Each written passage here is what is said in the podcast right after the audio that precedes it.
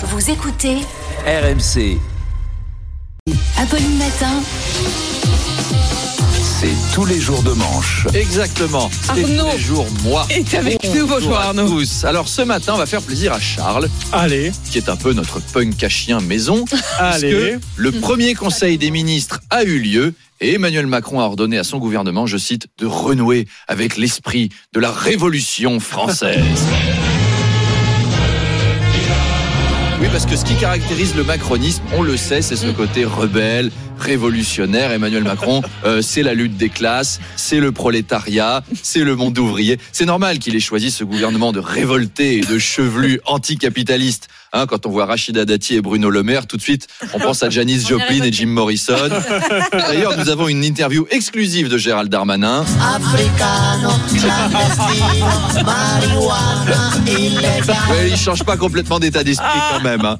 On rappelle que le ministre des Transports, Clément Beaune, a été viré parce qu'il était trop à gauche. C'est le moment de le rappeler, lui. hein. Il va se pointer en Conseil des ministres avec un bonnet phrygien, une chemise déchirée. Tout à fait. J'ai totalement entendu votre message révolutionnaire, Monsieur le Président.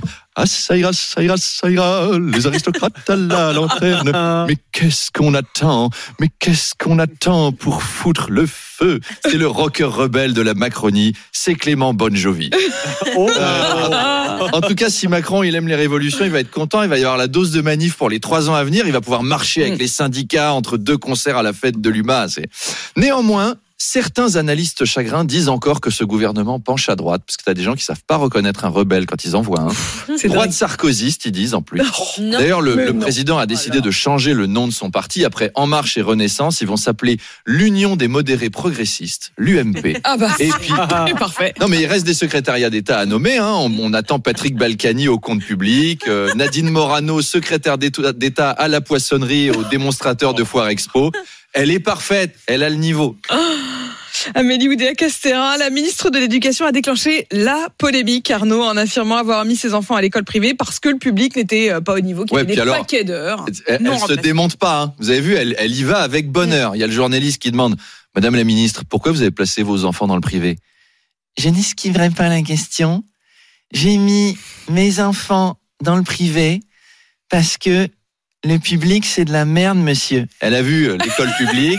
Elle a dit non. Elle a vu les matières qu'on enseignait là-bas. Elle a dit Mais qu'est-ce que c'est qu'est-ce que c'est que cette matière? C'est c'est de la merde Voilà, fin du game, première prise de parole, première catastrophe. Vous savez que c'est une ancienne tenniswoman professionnelle, mais là, faut plutôt l'inscrire au JO en bras coulés. Hein.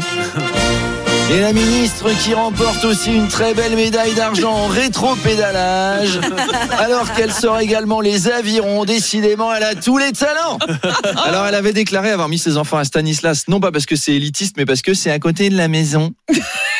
Et il y a une grande mixité sociale, Madame de Malherbe puisque les enfants de PDG du 440 côtoient les enfants d'ambassadeurs, voire même les enfants de banquiers. En plus, cadeau bonus, c'est même pas vrai qu'elle a fait ça pour ça. La presse mentionne qu'elle a mis son aîné juste six mois à la maternelle. C'est aussi malin de mentir sur un truc qu'on peut vérifier en deux secondes. Grand chelem. Quand tu penses que c'est la fille d'un dirigeant de Publicis, il a dû s'arracher les cheveux en voyant comme elle était nulle en communication. Parce que n'importe qui aurait rajouté, oui, mais on va corriger les erreurs commises depuis 40 ans. Elle, non. C'est tout juste si elle dit pas, au gouvernement, on est bien placé pour savoir que c'est nul. Ça fait sept ans qu'on la bousille, l'éducation nationale. Attal, il est à côté, il a envie de lui claquer un méga coup de boule. consterné. Consterné. Tu sens que ça chante dans sa tête. Attention, c'est la danse de coup de boule. Coup de boule à droite, coup de boule à gauche. Bon, au moins, il reste positif. Eh bien, euh, le forum économique de Davos, euh, Arnaud, Oui. commence euh, aujourd'hui en Suisse. Oui, les blindés font du ski, on y cause, on y cause euh, économie, Très bon. fiscalité. Je vois l'air réjoui de Manu Le Chip quand on aborde l'ingénierie bancaire et les droits des sociétés entre deux pistes noires, car oui, les super riches préfèrent curieusement se réunir dans une station de ski en Suisse plutôt qu'organiser leur séminaire à l'étape hôtel de Maubeuge, alors qu'ils ils seraient moins déconcentrés par les activités annexes. hein. Mm. Davos, c'est donc l'occasion, comme chaque année, d'un petit week-end montagne entre père et fils, avec Manu Le Chypre et Kevin. Ah, Kevin, le Allez, Chypre. nouvel épisode de notre série préférée, La petite maison chez les Le Chypre. Euh, Kevin, euh, ne fais jamais de hors-piste, car, euh, attention, il y a des avalanches. Contrairement au ruissellement des richesses, le ruissellement de la neige, ça existe. Euh, promis, papa. De toute façon, je préfère le ski de fond. De fond de pension, mais de fond quand même. Oh, mais il est déjà, il est déjà 10h du mat, c'est l'heure de la raclette. Allez, on va rentrer. Oh, tiens, regarde, un écureuil. On peut l'adopter. Allez, il ressemble trop à celui de la caisse d'épargne. C'est formidable. Tiens, regarde, on dirait qu'il fait déjà partie de la famille.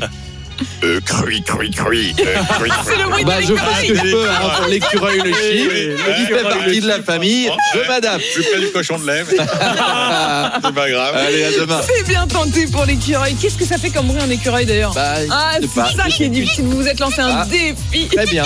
Amélie fait Je très sais bien. qui marmotte mettre le Amélie dans fait le très très bien l'écureuil. C'était donc Arnaud de Manche, mesdames, messieurs. Il la est- semaine démarre bien. Nous sommes que lundi.